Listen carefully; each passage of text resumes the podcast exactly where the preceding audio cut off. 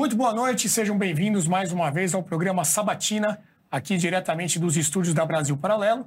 Esse programa onde recebemos grandes figuras do debate público nacional para conversar aqui com a gente, trazer análises, reflexões e projeções para o que vem por aí no futuro do Brasil. Chega de papo, vamos começar aqui a nossa conversa apresentando o restante da mesa da BP. Flávio Barreto, boa noite. Boa noite, Renato. Temos aqui também Rafael Pontes, tudo bem? Boa noite, Renato. E Diego Rosa, completando o time de entrevistadores. Boa noite, Renato. Prazer. Muito bem.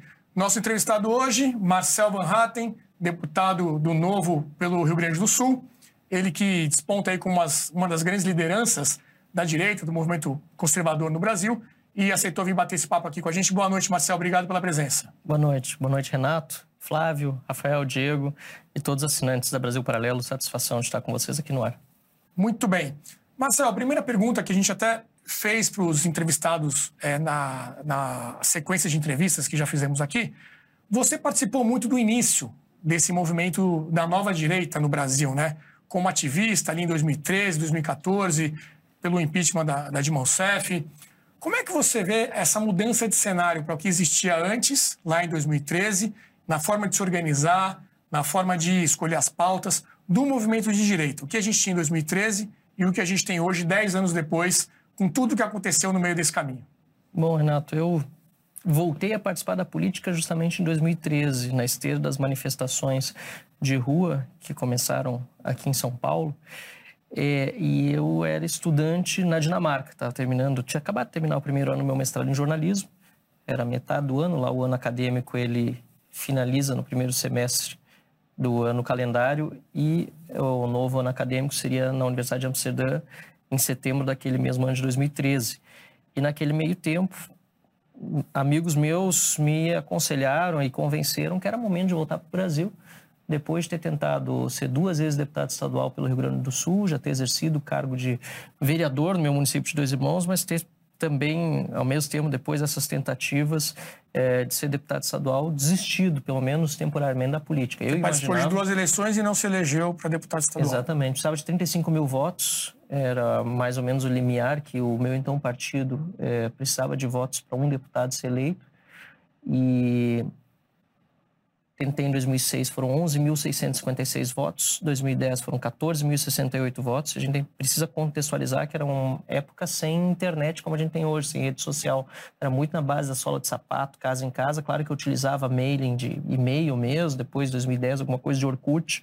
Mas a, a explosão de rede social começou mesmo em 2013, tanto é que as manifestações de rua foram muito decorrência disso.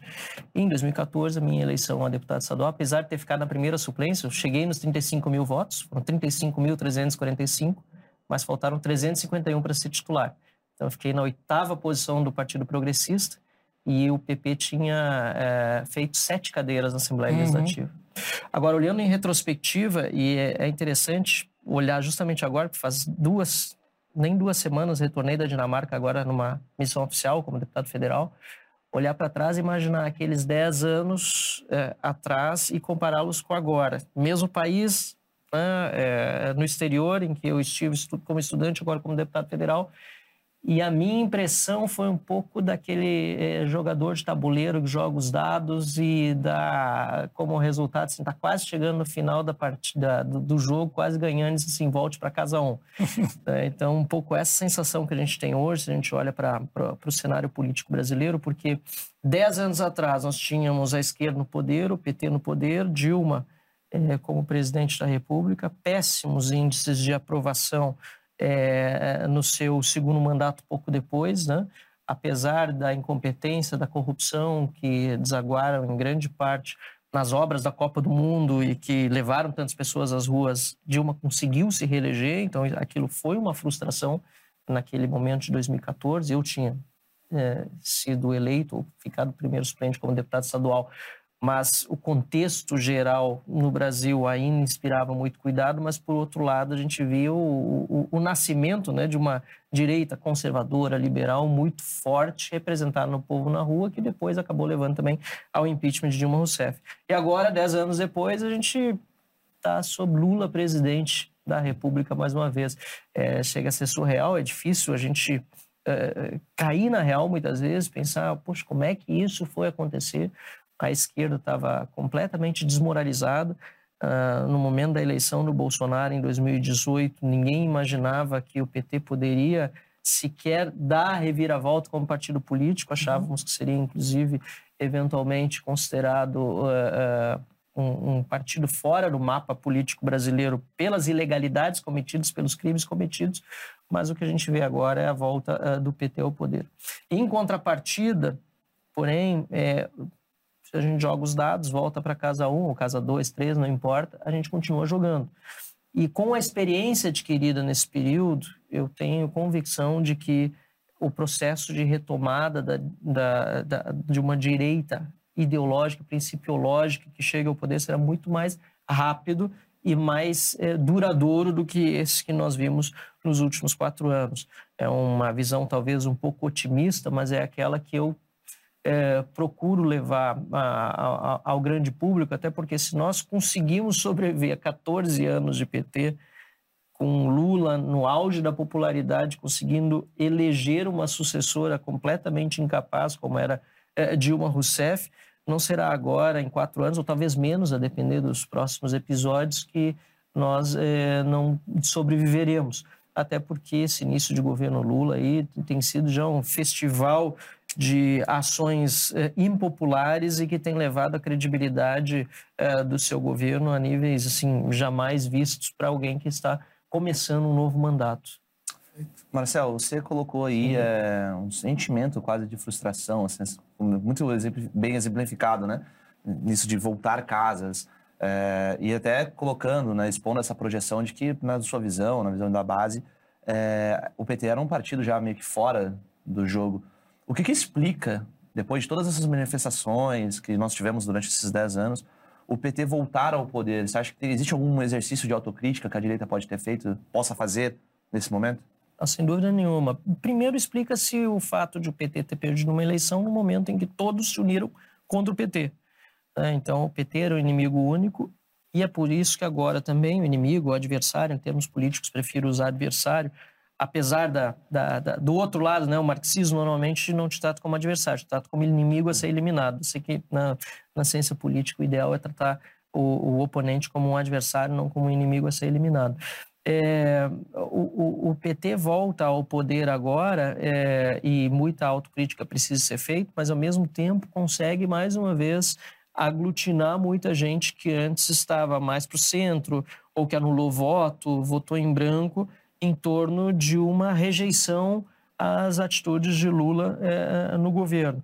Vai demorar um pouco ainda, a gente sabe que existe o tal do período de lua de mel, né? são 100 dias aí que normalmente são dados para o novo governante é, ter um, um período em paz, mas essa lua de mel não tem sido realidade durante o, o, o, governo Lula. Agora, não quero é, escapar a tua pergunta, muito antes, muito antes pelo contrário, ela é super importante.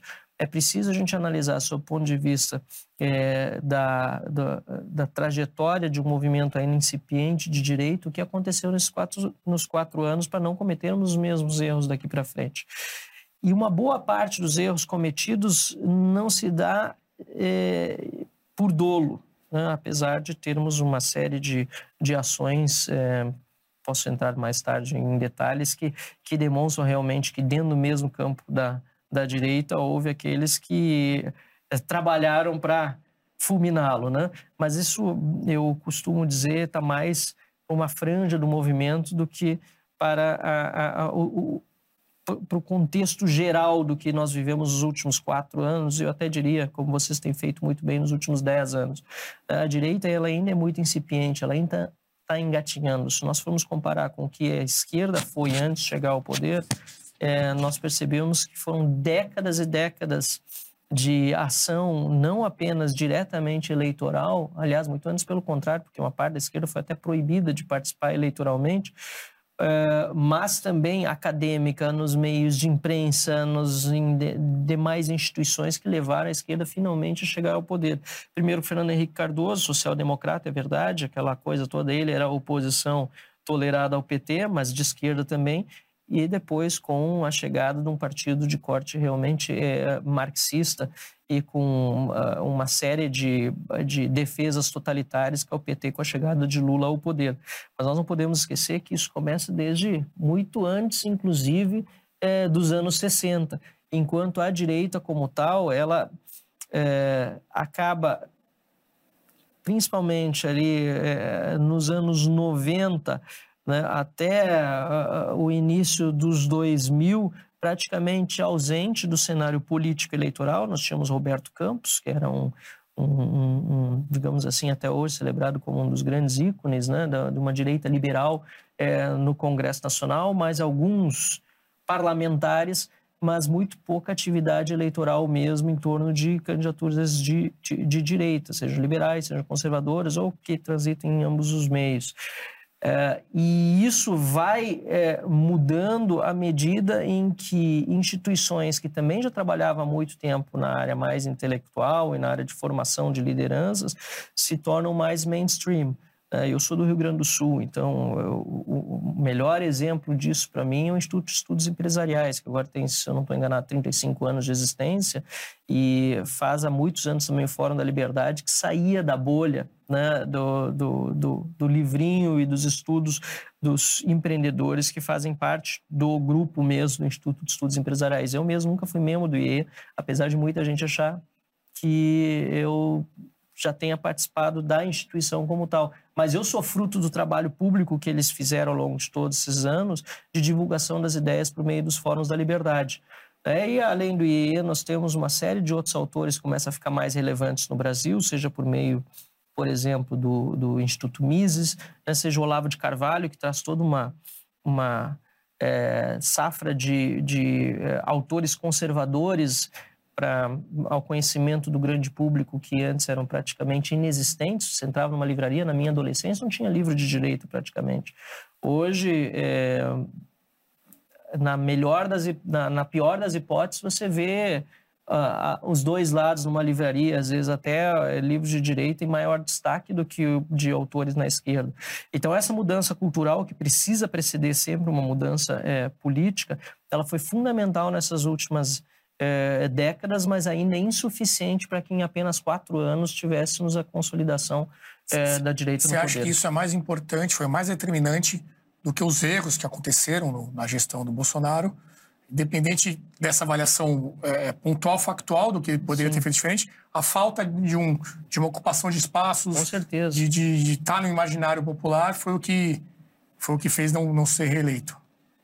É, é, o que fez o Bolsonaro não ser reeleito foram vários outros fatores, e muitos da política do dia a dia, e principalmente a rejeição que, foi, que ele próprio criou a, a candidatura dele. Ah, eu lembro quando nós chegamos eh, e quando fomos à casa dele, ainda no segundo turno, declarei apoio pessoalmente a ele, na casa dele no Rio de Janeiro. Ele demonstrou muita humildade naquele momento. Olha, poderia ser qualquer um. E estou eu aqui como candidato para derrotar o PT agora nesse segundo turno. Isso foi é, uma semana e pouco antes da eleição. É, e, e, foi uma foto até que ficou famosa, porque tem vários ali que depois uns continuaram apoiando, outros não apoiaram mais. Uh, nós permanecemos como bancada sempre independentes, é, mas obviamente pontuando a nossa, é, a, a, a, nossa ideologia, os nossos, nossos princípios né, conservadores ou liberais. Uh, e aquela fala dele, para mim, tinha sido muito importante no sentido: olha, nós temos aqui uma pessoa que é capaz de ouvir, vai ser um líder ao longo dos próximos quatro anos, entende a sua entende as suas limitações, tem humildade para isso. Mas, infelizmente, ao longo do mandato, eh, Bolsonaro, que tem muitos méritos de ser um líder de massas, de ter uma comunicação direta com seu com seu eleitor e com o público que o apoia, o que obviamente faz com que ele também tenha é, acertado em muitos momentos quando, quando dizia respeito a pautas mais caras àqueles que são conservadores, né, mesmo aqueles que são é, liberais em vários temas de reformas que o governo dele é, propôs. É, mas apesar de ele ser esse, esse, esse líder de massas, ele teve uma deficiência de conseguir avançar e trazer é, mais apoios é, no centro. Aliás, ele conseguiu perder muitos apoios, inclusive que ele tinha na direita por falas é, desnecessárias, por atitudes dele ou de apoiadores que não eram convenientes para uma construção de longo prazo, mas talvez para alguns fizesse sentido no curto prazo, uma guerra de poder mais localizada, é, mais setorial, e isso acabou contribuindo muito para a derrota dele. Agora, voltando à questão é, da formação da, das pessoas e, e, e, da cultura, à medida em que nós vamos nos é, informando, nós vamos amadurecendo também e as discussões políticas e, os, e as tretas, como se fala, né, de, de, curto prazo vão se tornando menos importantes e a pessoa começa a aprender a segurar mais o seu ímpeto. Eu acho que é esse, essa maturidade que, a, que grande parte da direita ainda não adquiriu, mas, em, mas uma parte relevante já entendeu o que é necessário. O próprio Bolsonaro, em declarações mais recentes, disse: né, errei em tal momento na pandemia, não devia ter dito aquilo. Claro, a dor da derrota ensinou a gemer. E agora ele também está tendo que reconhecer que uma série de é, movimentos dele não foram os, os mais adequados para que ele pudesse ser vitorioso. Eu não quero, só para concluir essa resposta, diminuir a importância da desumanização que a esquerda fez da própria figura do, do Bolsonaro, da perseguição de uma parte relevante da mídia e do establishment a ele para que contribuíram para essa derrota. Agora, justamente para quem é de direita, para quem é conservador ou para quem se diz conservador, é ainda mais importante saber reagir com maturidade a esse tipo de, eh, de circunstâncias. E não foi o caso que nós observamos muitas vezes. Né? Muitos eleitores mesmo do Bolsonaro diziam para mim nas eleições, durante o período da campanha, olha, ele não vê uma casca de banana que ele vai lá e escorrega. Então tem uma série de provocações é, que a mídia fez, ou que a própria esquerda fez, desumanização, que é algo que é uma, um instrumento antigo e muito caro para a esquerda, em que o Bolsonaro acabou embarcando sem que precisasse ter feito. Uhum.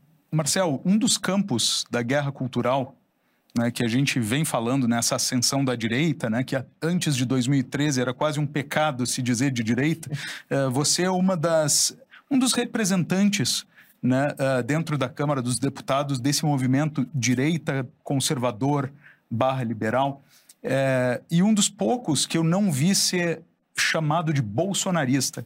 Eu queria ser, que você falasse um pouco você acha que há uma, um interesse por parte da esquerda em personalizar os valores liberais conservadores na figura de uma pessoa e dessa forma uh, enfraquecer o que representa um conjunto de valores muito maior do que essa pessoa?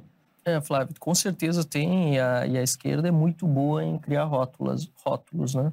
É, aliás, quem quer xingar o outro cria rótulos. Então, apesar de ser dito nunca ter ouvido alguém me chamar de bolsonarista, eu já fui chamado de bolsonarista de comunista. Né? Então, eu sou um espécime raro de bolsonarista comunista, a depender de quem estivesse querendo é, me alvejar. Mas, de fato, sempre mantive a, a independência na Câmara dos Deputados é, e na minha ação é, em geral mas ah, e buscando evitar justamente os rótulos. Inclusive, muitas vezes vocês é, perceberão que eu não me encaixo sequer é, nos rótulos que costumam colocar de ou de conservador ou de liberal, a dep depender é, do debate, porque ele acaba atrapalhando mais e te deixando muito limitado no teu campo de ação e na empatia que você precisa demonstrar com o teu adversário político. E a esquerda sabe disso, e por isso que ela gosta de rotular. Ela gosta de colocar numa caixinha porque ela te limita, te é, coloca num, num, num, cercadinho, vamos usar essa, é, essa expressão, do qual é muito difícil sair e trazer mais apoiadores é, no momento que é, você precisar realmente obter uma maioria de 50% mais um para a tua é, tese.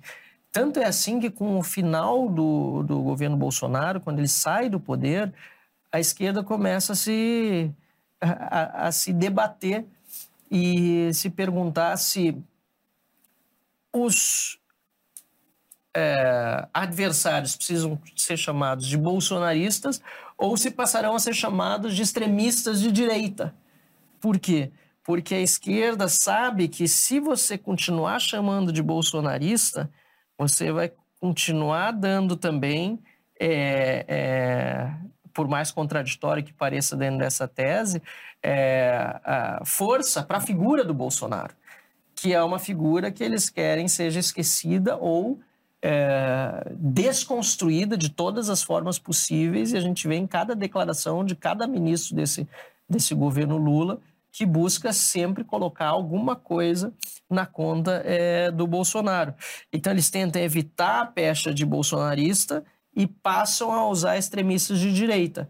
Mas Está uma situação ainda meio confusa, que o Bolsonaro diz que vai voltar, se não vai voltar, se ele vai participar como líder da oposição ou não, e ao mesmo tempo esse rótulo também pegou muito, ainda mais depois é, do 8 de janeiro, para muita gente que não acompanha a política no dia a dia, e convenhamos, é a maior parte da população brasileira que não tem esse, esse acompanhamento assíduo da política, então a, a esquerda ainda vai, vai se debater por um tempo sobre se continua utilizando esse rótulo de bolsonarista ou se passará a utilizar extremistas de direita. Mas uma coisa é certa, não dá para esperar a honestidade intelectual da esquerda nesse ponto, porque vão tentar, de alguma forma, rotular, assim como volta e meia tentam me rotular aqueles que, por algum motivo, eh, não simpatizam comigo de algum rótulo pejorativo. Marcel, ainda sobre o 8 de janeiro, ah, na tua opinião, houve alguma responsabilidade da direita, seja na radicalização do discurso ou na ausência de uma liderança que, digamos, colocasse ordem na casa? É importante a gente lembrar como começaram as manifestações pós-eleições a Dilma em 2014. Vamos deixar 2013 para trás, né? Que 2013 foi mais confuso, não teve muita liderança mesmo, foi algo bem diferente. E que depois, para não deixar inteiramente para trás, é, os, as manifestações de 2013 acabaram é, se esvaindo em virtude das entradas justamente dos black blocs. É bom a gente lembrar disso que eram vinculados à esquerda. Inclusive, tinham várias gravações de líderes de esquerda orientando pessoas é, vinculadas aos, aos black blocs, né, que estavam, na verdade, é, vândalos, criminosos, vinculados aos black blocs. Mas voltando ao pós-eleição de Dilma em 2014, aí eu posso falar bem, porque na época das, das manifestações de 2013 eu estava no exterior. Mas nas de 2014 eu não só estava no Brasil, tinha acabado, como relatei há pouco, de ser é, escolhido ou eleito né, como primeiro suplente da bancada é, na, na, Assembleia Legislativa do, do, do, meu então partido PP, é, como eu também ajudei a liderar as manifestações. E naquela época havia também os intervencionistas, ou aqueles que queriam radicalizar a, a, o movimento da direita e queriam protagonizar, inclusive, as manifestações pós a eleição de Dilma e depois do impeachment também. Acontece que a, a, forma como as manifestações foram acontecendo, com lideranças claras, seja no Rio Grande do Sul, seja aqui em São Paulo, seja pessoas físicas, seja movimentos, acabaram deixando os mais radicais sem espaço para protagonismo. Continuaram lá.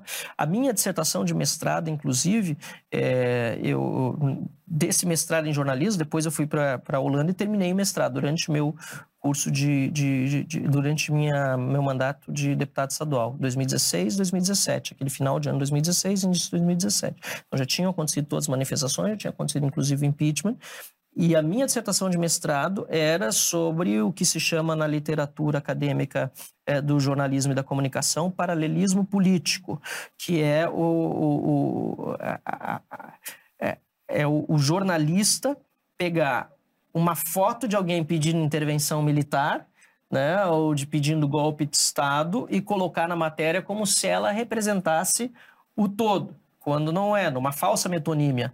Né?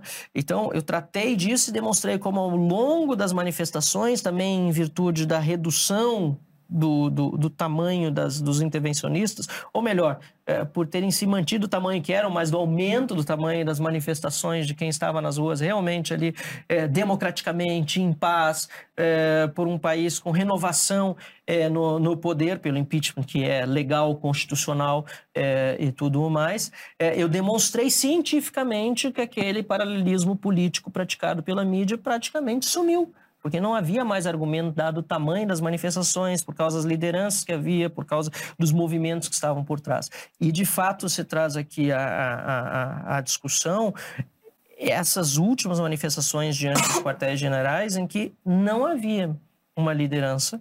É, claro, óbvio que em qualquer lugar tem líderes né, uhum. é, que vão surgindo ali, mas não havia uma coordenação é, pelo menos do que nós, nós percebemos, é tudo muito difuso por grupos de WhatsApp. E essas pessoas, justamente mais radicais, ainda que talvez no contexto do total de pessoas que foram diante dos quartéis generais possa ser menor em proporção e talvez bem menor, elas, pela natureza delas e por terem uma pauta muito clara, em muitos aspectos conseguiram colocar a sua é, a sua visão de como resolver a situação política no Brasil é, é, como a, a, a, principal. E aí nós vimos também um, um, silêncio enorme de quem realmente poderia ter feito alguma coisa à época, que era o, o presidente Bolsonaro. É, ele deveria, na minha opinião, ter desmobilizado as pessoas, dito para voltar para casa, como eu fiz várias vezes, fui à tribuna da Câmara e disse que era importante fazer as manifestações onde? Diante do Congresso Nacional. Claro que jamais invadindo ou fazendo depredação, mas assim como a esquerda faz e faz muito bem, os sindicatos fazem fazem muito bem, pressionar os deputados para que façam alguma coisa, eh, se entendem que é é possível ainda de se fazer alguma coisa num período pós-eleitoral. E aí Bolsonaro realmente, na minha opinião, poderia ter dito o mesmo que eu disse. Tantos outros na direita disseram para essas pessoas, saiam da frente dos quartéis porque não é esse o caminho. Tanto é que depois, apesar de Bolsonaro não ter dito nada, apesar das expectativas que o silêncio possa ter criado em muitas pessoas, de fato, nada aconteceu além da posse do Lula no dia 1 de janeiro. E ainda, eh, fazendo um gancho com isso que tu trouxe, eh, se pegarmos um recorte dos últimos 10 anos, de 2013 até aqui, uhum. o gigante ele parecia ter acordado. Né? Se a gente for pegar todas as manifestações dos 20 centavos, o apoio popular à, à Lava Jato, impeachment de Dilma Rousseff, por aí vai. Nesse cenário surge o Partido Novo, né? que em 2018 teve uma bancada expressiva, mas que agora aparentemente desidratou. O nosso novo documentário, ele busca responder a essa pergunta incômoda, que é, existe futuro para a direita no Brasil? Eu queria a tua opinião.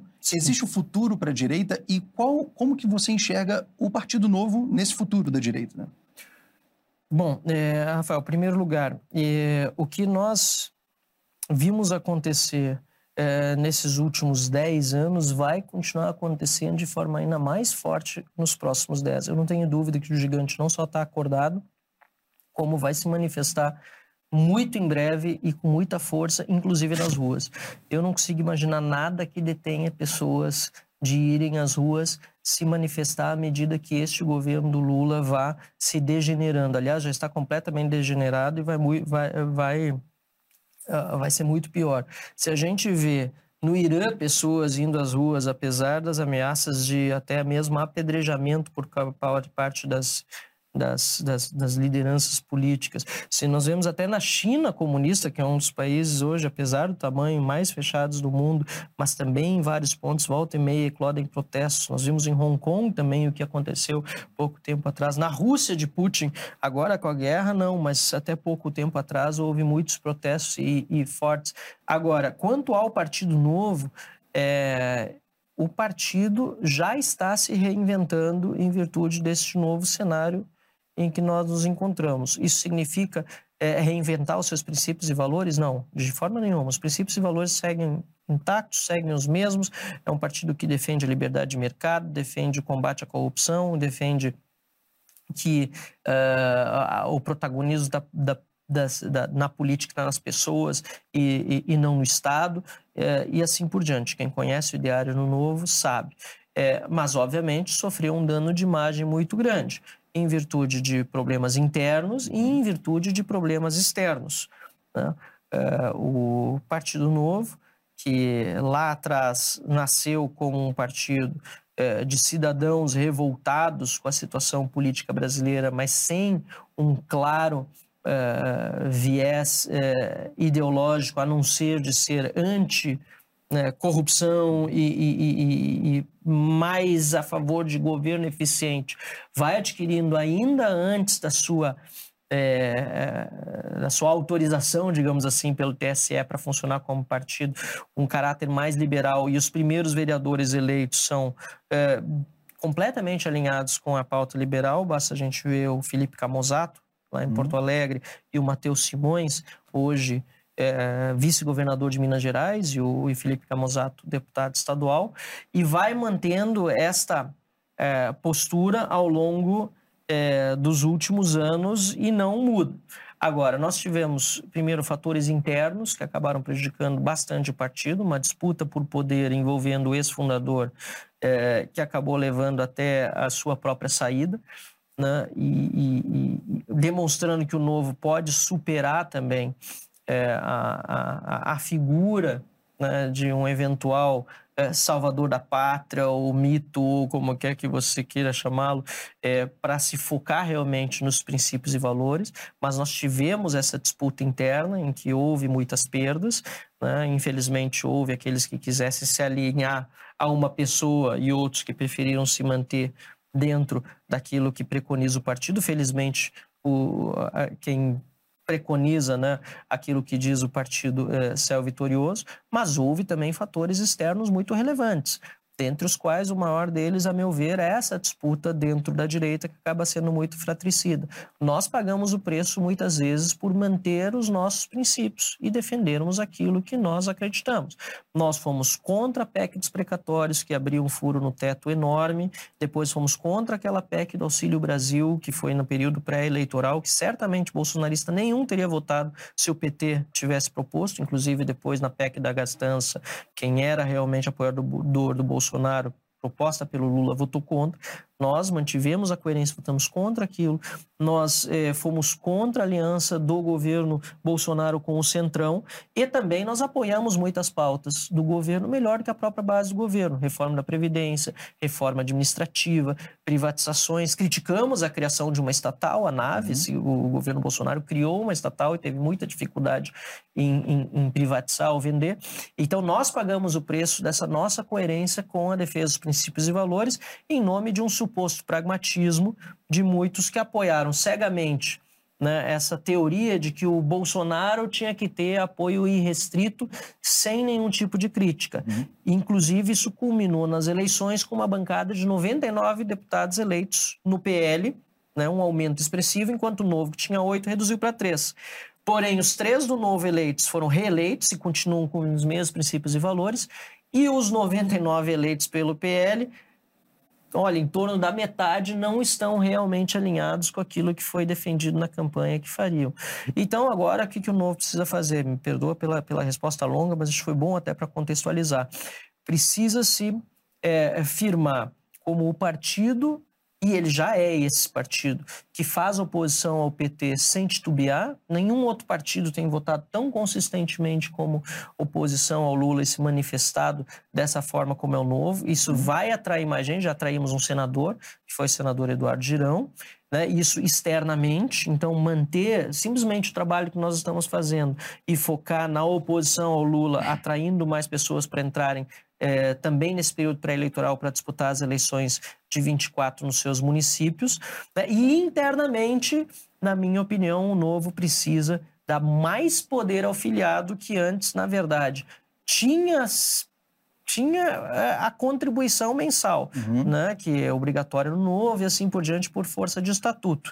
Mas, na verdade, ele foi fundado para manter toda uma estrutura que funcionava em torno de regras estatutárias cristalizadas pela direção e que não tinham e que não podiam ser alteradas por iniciativa dos filiados. Então, na minha opinião, internamente o novo precisa ser verdadeiramente um partido de pessoas que querem a mudança do Brasil e por isso também podem, se assim quiserem, mudar o próprio partido. Deputado, eu tenho visto você falar muito nas suas redes sociais, entrevistas e até mesmo no parlamento sobre as assinaturas que você tem recolhido né, para a CPI da, do abuso de autoridade do STF.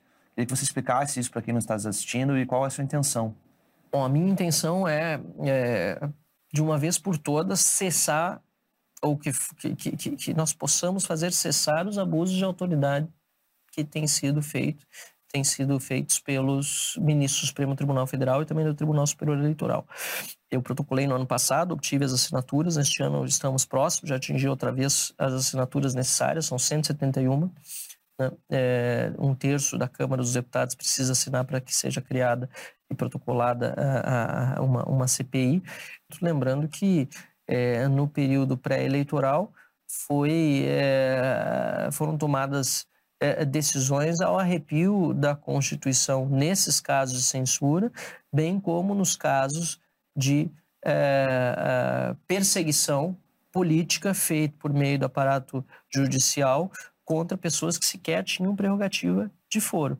É o caso dos empresários que, num grupo de WhatsApp, tiveram uma discussão sobre política, independentemente do teor do que disseram, se era para ser investigado, deveria ter sido na primeira instância, ou na instância em que esses eh, empresários respondem. E seguem eh, esses empresários até hoje censurados nas redes sociais. Então, o primeiro grande objetivo é que esses abusos cessem. E a consciência da maioria parlamentar, nesse caso, eh, é uma minoria parlamentar, mas é uma minoria de um terço né, assinando o pedido de CPI, já é um sinal político inequívoco ao Supremo Tribunal Federal e ao Tribunal Superior Eleitoral de que deu, passaram dos limites e que a partir de agora precisamos fazer as investigações e as responsabilizações de quem se excedeu. Eu não acho que ninguém, eu não acho que numa república qualquer pessoa possa estar acima é, da lei, muito menos acima da Constituição. E por isso mesmo a gente Você acha que vai conseguir que as assinaturas? Eu acho que sim. Inclusive a CPMI do 8 de janeiro já saiu também, né? Já tem as é. assinaturas, agora depende da instalação. O, o, Pacheco precisa chamar a sessão no Congresso Nacional, mas ele não tem muito para onde fugir. O governo está agindo fortemente para a retirada de assinaturas, inclusive oferecendo emendas parlamentares para isso. É um sistema diferente do Congresso Nacional, preciso até é, esclarecer aqui. No Congresso Nacional, você pode protocolar e os deputados e senadores podem retirar depois de protocoladas as assinaturas. Na Câmara é o contrário. Na hora que você protocolou, não pode retirar mais. Então, um dos motivos por que a gente está agora correndo é, atrás das assinaturas necessárias da CPI do abuso de autoridade, porque essa não vai ter risco de ser de sofrer esse tipo de retaliação do governo. Só para é, complementar essa tua fala, você falou da, da CPMI, do, da CPI da, do, do 8 de janeiro, que o governo está agindo. É o CPMI que... mesmo, tá. É mista. É, é mista, porque tem senadores. Só para que ela não, o governo estaria agindo para que ela não acontecesse. Sim. Né? Muito se falou da, de uma possível irresponsabilidade do então ministro Anderson Torres, de uma omissão, de questão de segurança mesmo, no dia de, dessas manifestações. É, por que, que você acha que, que o governo, o atual governo, está agindo para que, que aquela CPMI não seja instaurada? Qual seria o interesse em ela não acontecer, já que as denúncias que ocorreram foram justamente no, para o nome do Anderson Torres, né? Independentemente de o governo conseguir ou não, o estrago já está feito no sentido de que a narrativa que o governo queria, ela já não está mais sustentando é, tão fortemente. É claro que é, a grande mídia tem ainda falado nos ataques às, à, à, democracia, em terroristas que invadiram o Congresso Nacional, os três poderes assim por diante. E é claro que nós precisamos repudiar isso tudo e foi uma, uma péssima imagem internacional para o Brasil, mas também está ficando cada vez mais evidente que o grande beneficiado desse, desse político, beneficiado político desse movimento desastroso e criminoso foi o Lula e ele agora está percebendo que uma série de omissões do lado do governo federal contribuíram, está percebendo, eu já sabia, contribuíram para que a, a, a, o, o estrago fosse muito maior. Né? Eu estou lá em Brasília, eu sou deputado federal, eu sei a dificuldade de você entrar no Palácio do Planalto, Supremo Tribunal Federal, de repente as pessoas entraram desse jeito, principalmente no Palácio do Planalto, todos aqueles ofícios enviados é, para o Ministério da Justiça, para o Flávio Dino, falando de diferentes órgãos do governo federal da iminência de um ataque, ele simplesmente ignorou, dispensou, o GSI dispensou os, o, a, a, guarda que deveria estar naquele dia no palácio. É tudo muito, para não dizer suspeito, muito, muito, muito curioso. E por isso mesmo é importante que a investigação vá a fundo e demonstre por que deixaram chegar a esse ponto. Não precisamos nem entrar em, em teorias de infiltrados uhum. ou não infiltrados. Como eu disse mais cedo na, na, na, na entrevista, havia uma série de pessoas que estavam mais pelo tudo ou nada, que já há muitos anos vinham dizendo que democracia não serve no Brasil, nós queremos intervenção, alguma coisa. Daí entrar num frenesi coletivo e quebrar alguma coisa não é, não, não, não é muito difícil. Aliás, por muito menos, nós vimos, eu, eu ainda assisti faz poucos dias a, a, a um, um, seriado sobre o, o, o, Woodstock 99, eu que, que gosto muito de, de, música de rock and roll e queria entender melhor o que aconteceu. A gente viu um monte de gente que estava supostamente para um evento de paz e amor depredando tudo no final da, da, da série de shows. Né? Então, essa, essa, esse, esse, esse agir coletivo ele não é desconhecido é, da, do estudo da psicologia. Agora, você deixar a, o, fronte aberto para que ele aconteça, isso, como eu disse, para não dizer suspeito, é curioso. E depois o seguinte, o ministro do Supremo Tribunal Federal, Alexandre de Moraes, ele manda afastar o governador, prendeu o comandante da brigada, prendeu o Anderson Torres, que era ministro Bolsonaro, era secretário de Segurança do DF, mas não estava nem no país, e o Flávio Dino, nada? Por quê? O governo federal não teve nenhuma responsabilidade, é uma coisa completamente desequilibrada. Não preciso nem entrar no mérito de que um governador não pode ser afastado por, por medida do Supremo Tribunal Federal, muito menos monocrática. Né? E para finalizar essa história toda, eu estive na Colmeia lá na, e também na Papuda, nos dois presídios em Brasília, onde estão é, a maior parte desses que estão encarcerados hoje, injustamente, ou sem o devido processo legal ser é, seguido. É, e eu ouvi das mulheres lá: nós queremos as câmeras, nós queremos ver, nós queremos. Você já viu o, o, o bandido que tem culpa? Que está prestes a ser condenado, dizer, por favor, produzam provas contra mim, eu quero me ver quebrando tudo. Então, é, isso tudo é, é, é acaba fazendo com que é, essa decisão do governo de retirada de assinaturas, de pedir para parlamentares retirarem suas assinaturas, se torne ainda mais suspeita de que o governo teve participação, pelo menos por omissão grave, nos eh, eventos ocorridos dia 8 de janeiro em Brasília. Perfeito. Uh, Marcel, é, você falou numa mudança do eixo de um governo das leis né, de um império das leis para um governo, um, um, império dos homens, em que as relações entre as pessoas em Brasília têm mais força do que as relações, uh, do que a lei em si. Né? É, você considera que houve uma mudança de fato ou houve uma exposição de relações que já estavam lá? Excelente pergunta, Flávia, até porque isso não é muito diferente daquilo que acontece no nosso dia a dia. Nós somos o país do jeitinho e nós sabemos que em praticamente qualquer repartição municipal, muitas vezes você consegue resolver o teu problema burocrático ali sem precisar seguir aquilo que diz a lei, porque tem um servidor ali, um funcionário público, é, às vezes até na boa intenção, mas muitas vezes também na, na, na, na, na base da corrupção, é, ele acaba dando tal do jeitinho para resolver o teu problema. Né? Então, isso é algo cultural no Brasil. É, e, de fato, houve uma exposição muito maior daquilo que sempre houve no Brasil no, para o momento atual. Porém, eu entendo que fomos além disso, como sociedade é, é, política. É, eu não consigo imaginar os ministros do Supremo Tribunal Federal de 20 ou 30 anos atrás tendo uh, o tipo de comportamento que hoje vejo os ministros do Supremo Tribunal Federal é, mantendo. Uh, seja por meio das suas manifestações sobre caso em andamento, inclusive, que contraria completamente a lei orgânica da magistratura brasileira, né, que não permite que você trate de casos é, é, em andamento sobre qual você eventualmente pode vir a julgar. É, e, e, e, também própria, as próprias decisões que escapam completamente ao, ao entendimento constitucional. É, talvez uma das primeiras, apesar de terem muitos outros exemplos, mas de uma repercussão maior que eu vi assim contrariar completamente o texto da Constituição e que me disse não, isso aqui não não é possível que no Brasil está acontecendo isso, foi aquela em que é, é, o Rodrigo Maia era parte interessada e que queria concorrer à reeleição à presidência da Câmara dos Deputados. A letra da Constituição é muito clara, vendendo a reeleição é, o candidato à presidência da Câmara dos Deputados que já seja presidente dentro da, dentro da mesma legislatura.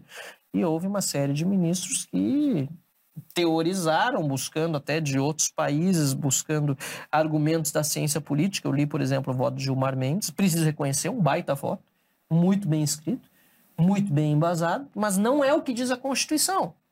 Né? Mas por que foi feito isso, não só da parte dele, como de outros ministros? Porque havia interesse em jogo, principalmente do próprio ex-presidente da Câmara, Rodrigo Maia, de continuar eh, na presidência. Então, eu entendo sim, está sendo mais exposto em virtude, por exemplo, das redes sociais, da facilidade que as pessoas têm eh, de, de, de, ter acesso a meios de comunicação alternativos, eh, mas também há uma, uma Houve uma, uma, falta de escrúpulos que não, que não tinha no, no passado, na minha opinião. Marcel, Sim. nós temos um histórico de acusações que apontam para uma suposta relação promíscua entre o Congresso e o governo federal. Isso eu digo, me refiro ao governo Lula, no 1 e 2. Uh, ah, eu me recordo que no primeiro turno das eleições, agora do último ano, houve uma euforia muito grande em relação à quantidade de parlamentares eleitos pelo PL, né? tanto Senado e, e deputados federais. Tu trouxe numa resposta anterior que tu acredita que, de alguma forma, uma porcentagem do partido ainda não esteja tão alinhado assim como uh, foi vendido né, durante a, a eleição. A minha pergunta para ti é a seguinte: como tu acredita que vai ser o governo Lula em relação ao Congresso nos próximos anos? Vai ter vida fácil ou você acredita que, de alguma forma, parte desses parlamentares vão se curvar a, ao novo governo? Então, vai ter vida difícil, na minha opinião, e Lula já está muito frustrado em razão disso. Mas antes, só um, um detalhe interessante sobre o, a bancada do PL. É, ela é dividida entre aqueles que se chamam de direita raiz ou bolsonaristas e aqueles que são chamados por esses primeiros de maquinistas. Por que maquinistas? Porque são da máquina. Né? Da, da, da, enfim, do, do, do, de ter acesso ao poder para poder se manter no poder. Uhum. Né? E, e, e, aqueles que se dizem bolsonaristas ou direita raiz garantem que são 60% da bancada. E aqueles que estão no lado da máquina, ou os maquinistas, dizem que são 60% da bancada. Então, a partir daí, você já tem uma ideia mais ou menos do, da, da confusão que o PL vai precisar administrar nos próximos meses. Eu ouvi de algumas lideranças relevantes lá dentro que isso não deve ser sustentável, que ou uma parte relevante, ou mais relevante do que 60%, permanece e essa parte pode ser a, a, a, vinculada ao Bolsonaro e a outra parte acha outros caminhos, é, ou vice-versa. É, eu não sei é, é, estimar o que pode acontecer no PL, e, mas é, é, é, bem claro que ali vai acontecer ainda bastante discussão interna. Sobre as dificuldades do Lula, ele já tem a menor base parlamentar desde que ele mesmo foi presidente lá atrás. Só uhum. o Collor tinha uma base parlamentar menor e o Collor fazia assim questão de não ter uma base parlamentar razoável, tanto é assim que ele sofreu impeachment muito em virtude dessa inabilidade política dele, ou essa, esse, esse desgosto dele mesmo por fazer política é, de, de, de, relacionamento com o Congresso. É, já o Lula não, ele é um cara que gosta de fazer relacionamento, gosta de chamar para conversar, nem vou falar dos escândalos, mensalão, petrolão, falando mesmo do perfil pessoal do Lula. E percebe-se que ele está extremamente frustrado com isso. Por quê? Porque a pressão do eleitorado sobre os parlamentares já é muito grande. Ah, o país não é mais o país do Lula paz e amor lá de trás, é o país do Lula ódio e rancor, como eu tenho dito. E isso significa que a outra parte da população que não votou nele, isso não compreende apenas os que votaram no Bolsonaro, mas tem muita gente que votou em branco, nulo, gente que não uhum. foi votar não está admitindo que um parlamentar chegue e diga agora eu sou base de apoio do governo. Então, é, mesmo partidos grandes como União, que tem três ministros no, no governo federal, tem dificuldade de dar todos os votos para Aliás, tem vários parlamentares ali que claramente não serão a favor do Lula. Dentro do próprio União Brasil tem a Rosângela Moro e tem o Kim Kataguiri.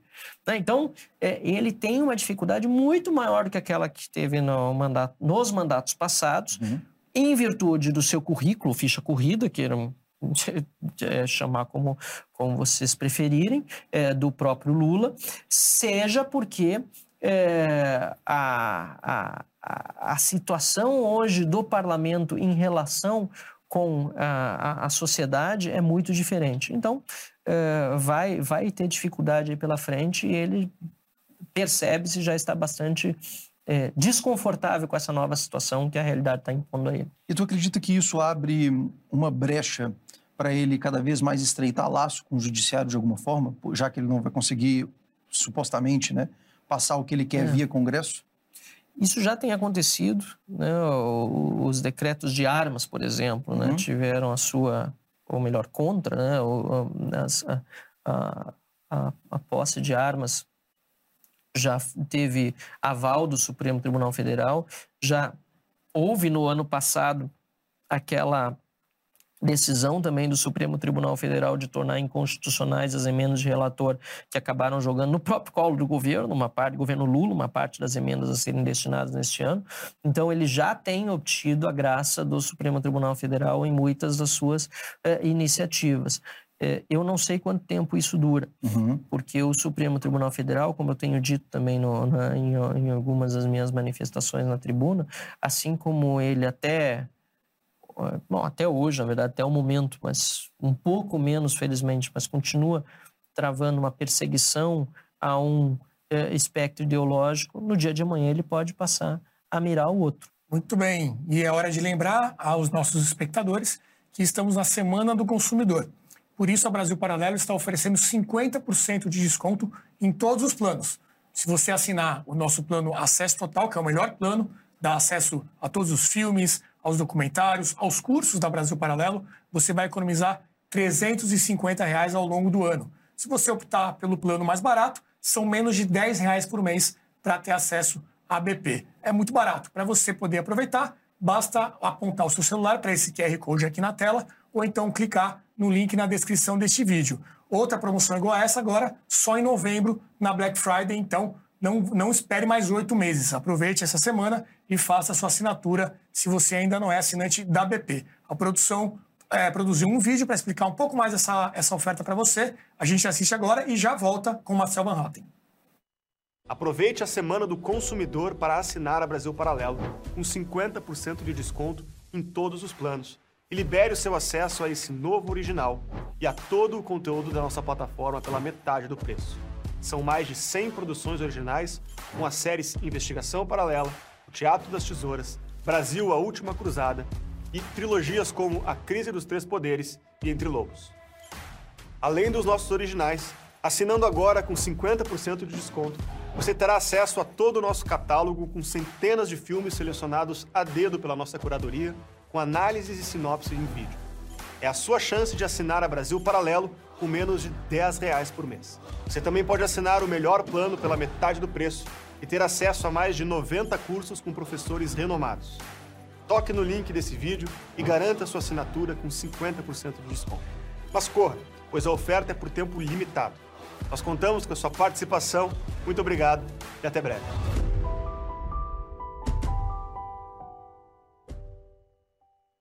Aproveite então, são os últimos dias dessa promoção. 50% de desconto em qualquer plano da Brasil Paralelo. Marcel, é, na tua última resposta você comentou da inabilidade do Collor né, lá atrás de ter uma base para se sustentar, tanto é que ele acabou sofrendo impeachment e comentou também da dificuldade que o Lula está tendo nesse início de mandato. É, numa outra resposta anterior, você comentou sobre a atuação do Novo contra a aproximação, então, do Bolsonaro com o Centrão. É, como é que faz, então? É possível governar sem o Centrão? Como é que você acha que tem que ser essa relação? Ela precisa é, existir dentro dos limites daquilo que você entenda serem os limites da proposta aprovada na eleição. Então, o Bolsonaro, quando fez uma campanha em 2018 dizendo que não toleraria é, uma aliança com o Centrão no seu governo, ele acaba desfazendo essa promessa depois ao longo do mandato. Né? eu acho que esse ponto que ele tocou na eleição, ele precisaria ter sido uh, levado, então, ao conhecimento do público de outra maneira eu vou buscar fazer uma aliança programática com aqueles que têm, eventualmente, divergência de ideias comigo. Isso é da democracia, isso acontece no mundo todo. Para você ter uma base parlamentar em qualquer sistema é, é, democrático, sistema de governo, você precisa buscar apoio de outros partidos. São raros os países em que o partido consegue fazer sozinho 50% mais um das cadeiras. É uma outra discussão, né, sobre parlamentarismo, presidencialismo. É, eu sou muito adepto da, da, da, do parlamentarismo, inclusive para o Brasil. Mas isso é uma outra discussão. Agora, no momento em que ele fez essa declaração na eleição, ele, na minha opinião, sendo governo, precisaria, então, primeiro ter buscado amenizar a, a, a aliança com o Centrão, é, explicando os motivos por que estava fazendo isso e sem comprometer áreas importantes do governo dele com figuras que não deveriam ter sido chamados a compor primeiro ou segundo escalão, inclusive algumas das quais que estavam até pouco tempo atrás com o PT e outras que depois de terminado o governo Bolsonaro já estão na base do Lula. Né? Então precisaria ter esses dois cuidados, na minha opinião. Primeiro, de comunicação. Olha, eu falei aquilo, mas não é bem assim que eu vou conseguir governar. Eu peço que vocês reavaliem junto comigo essa circunstância e daqui para frente teremos que fazer assim. Ele optou por outro caminho. Ele diz: Não, eu sou centrão e deu. Ele já deu uma série de declarações que acabou desmoralizando muitas pessoas que apoiaram a eleição dele, dizendo que ele não faria aliança com o Centrão. Acho que isso é muito ruim você, e aí entra a questão da própria contradição que você falou. Uma coisa que eu tenho horror na minha própria trajetória e sempre tento é, me policiar ao máximo, é eu me contradizer em algum momento. Mudar de opinião é da vida. Mas aí você precisa ter também toda a comunicação adequada para dizer por que você mudou de opinião e onde quer chegar. Então, para mim, o primeiro erro do Bolsonaro na aliança com o Centrão foi não ter adequadamente endereçado esse assunto para aquelas pessoas que acreditaram que ele não teria essa aliança. E, em segundo lugar, ter sido mais criterioso na forma como essa aliança se daria. O que a gente viu foi criação de orçamento secreto e uma série de outras, eh, de outras eh, políticas né, de aproximação que acabaram gerando, inclusive, uma série de escândalos de corrupção, é verdade, localizados, mas que foram, até o momento, né, eh, apurados em uma série de estados para onde foram recursos, por exemplo, do orçamento secreto, são recursos públicos de, de dinheiro do Tesouro da União, que, em última análise, estão sob o cofre da administração federal. Vamos para a última rodada. Vamos. Diego. É, deputado, você sempre teve, você sempre se definiu como um independente no parlamento. E, inclusive, durante o, todo o mandato do Bolsonaro, teceu críticas ao governo, críticas equilibradas, na minha avaliação. E, assim, durante esse nosso documentário, a gente recebeu várias pessoas aqui já para fazer entrevista e muitas apontaram é, a inabilidade do governo em lidar com críticas vindas da própria direita. Né? Quem criticava o governo às vezes era chamado de traidor, ou tinha aquele argumento do não pode criticar, senão o PT volta. Eu queria dizer, queria a sua avaliação, né? Como que você viu isso? Se você acha realmente que isso é verdade e como você lidou, né? Você alguma é. vez foi chamado de, de traidor ou algo do tipo? Várias vezes. Traidor, como eu disse mais cedo, foi chamado de comunista, de, de, de, de melancia, o que quer que seja.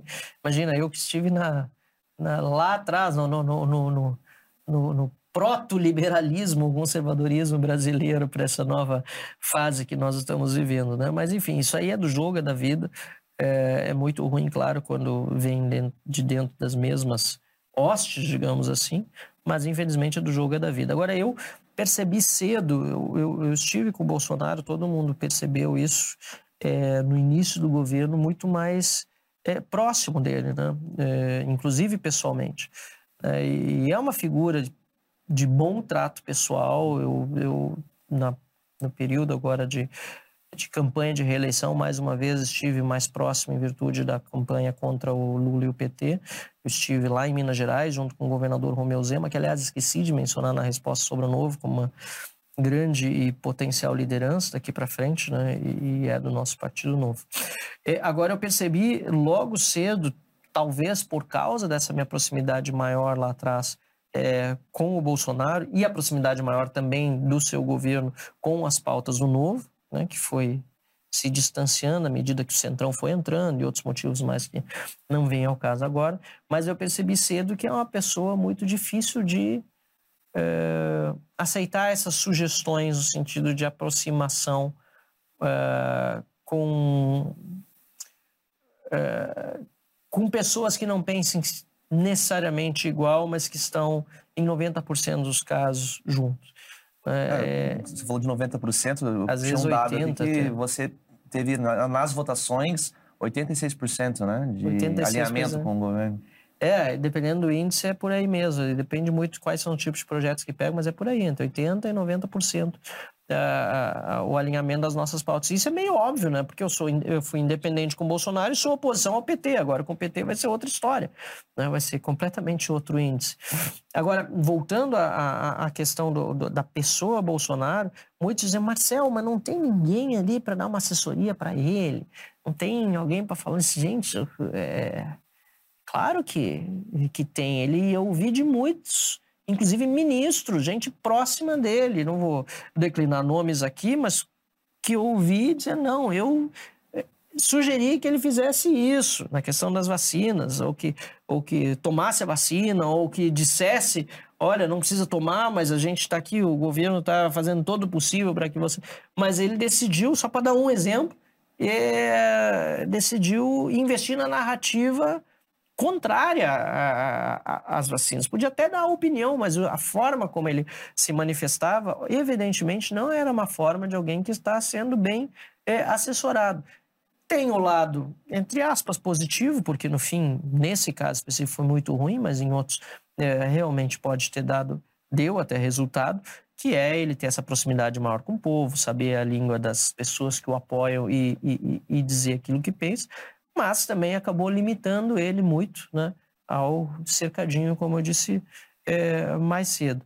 Então, o- no início do governo tinha um dado que era interessante, ele tinha um porta-voz que era excepcional. Eu gostava muito dele, não sei o que aconteceu, que foi o, o- o general Rego Barros.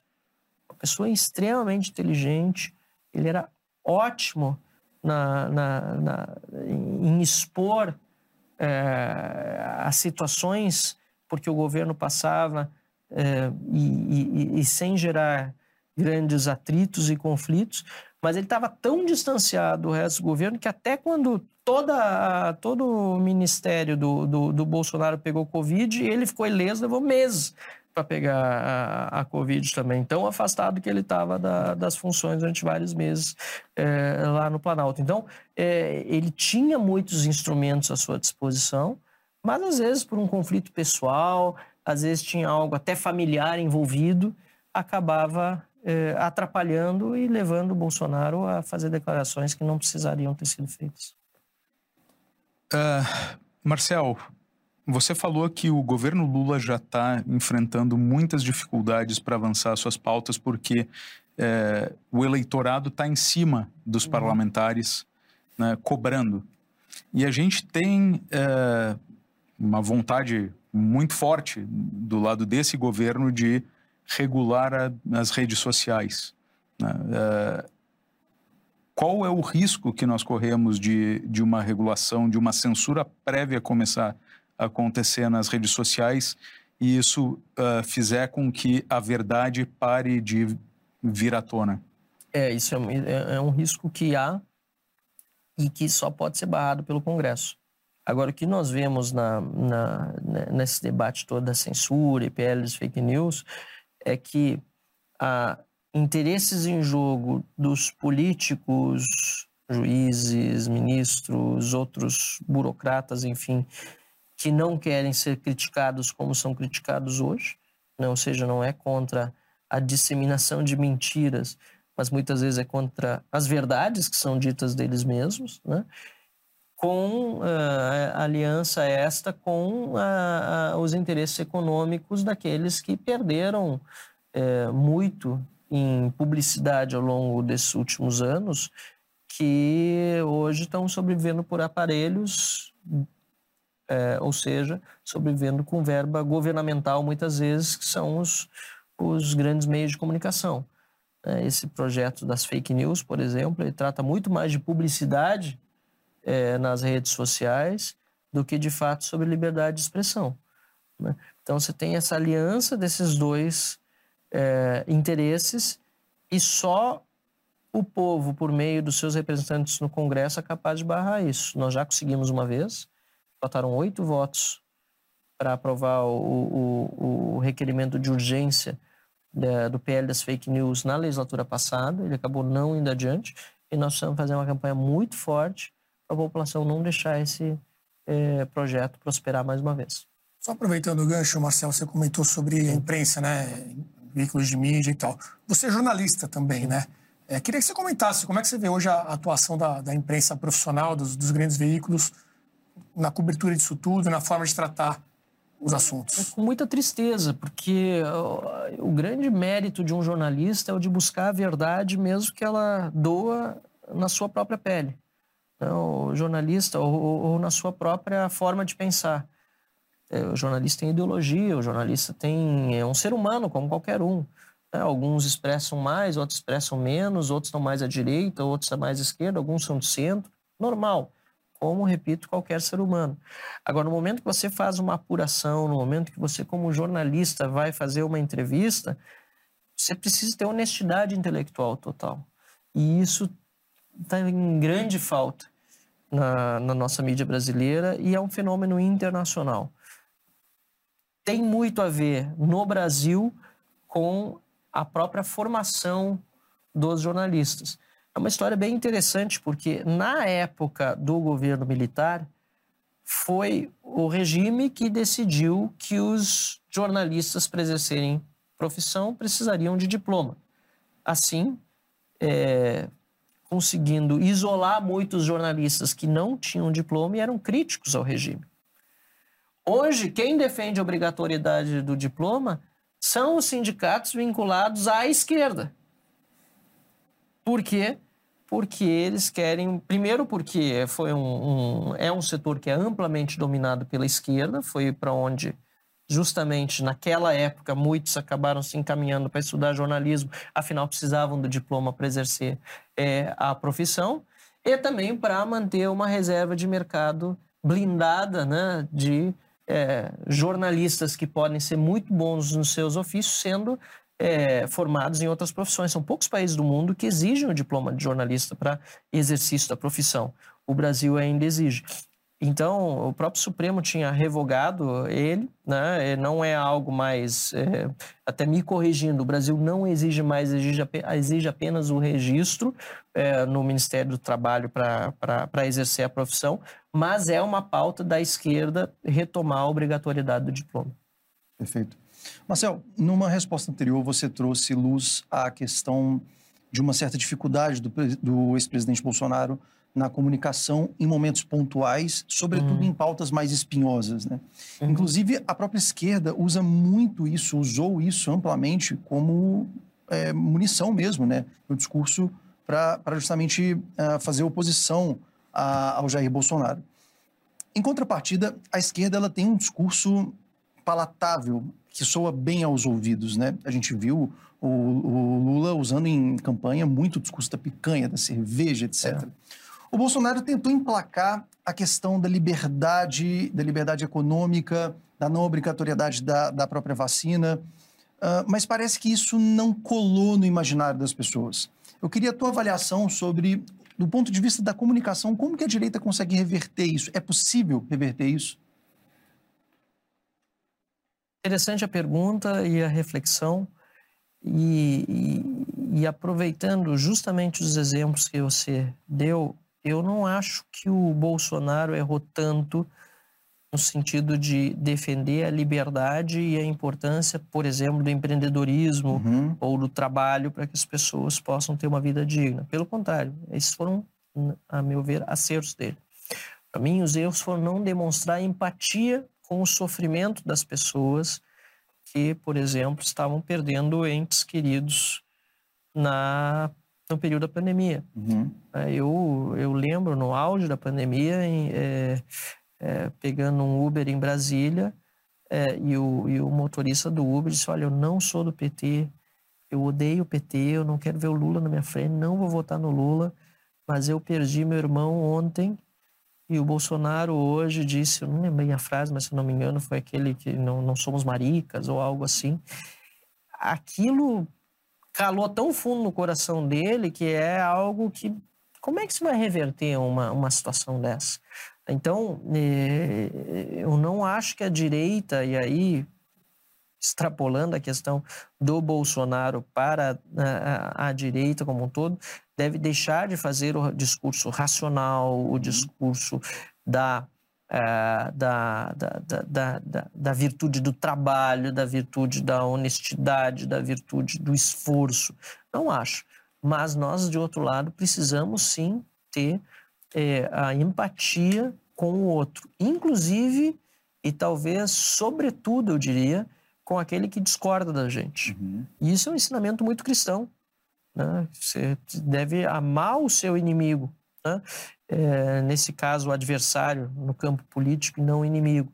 E essa é uma mensagem que a esquerda sabe fazer, sabe vender sem praticar. Uhum. Porque ela não pratica o, o, tal do amor, é o contrário, né? é uma ideologia de ódio.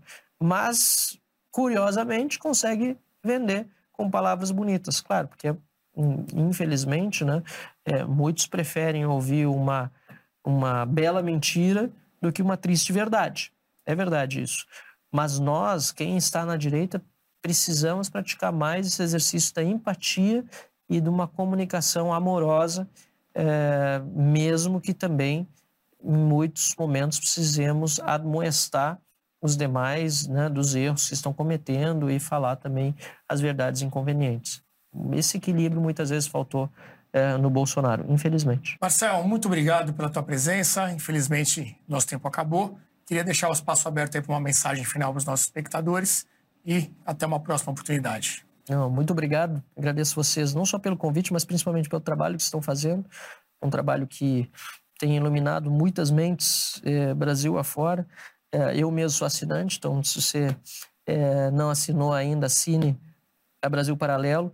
É, e, e, e, voltando só àquela alegoria do início que eu falei de jogar dados né, é, e, e, passar para a primeira casa de volta, eu só queria é, dizer a todos que esse é um jogo que vale a pena jogar e nós vamos continuar jogando, mas não dependendo da sorte dos dados, dependendo da competência, dependendo é, dos princípios que a gente defende e dependendo muito da nossa é, é força de vontade para vencer mesmo. Esse jogo certamente vai ser ganho, mas não é uma batalha de curto prazo. A gente está aqui para batalhar todos os dias, assim como vocês e cada um dos que está assistindo. Conta comigo lá em Brasília. Muito bem, obrigado Flávio, Rafael, Diego.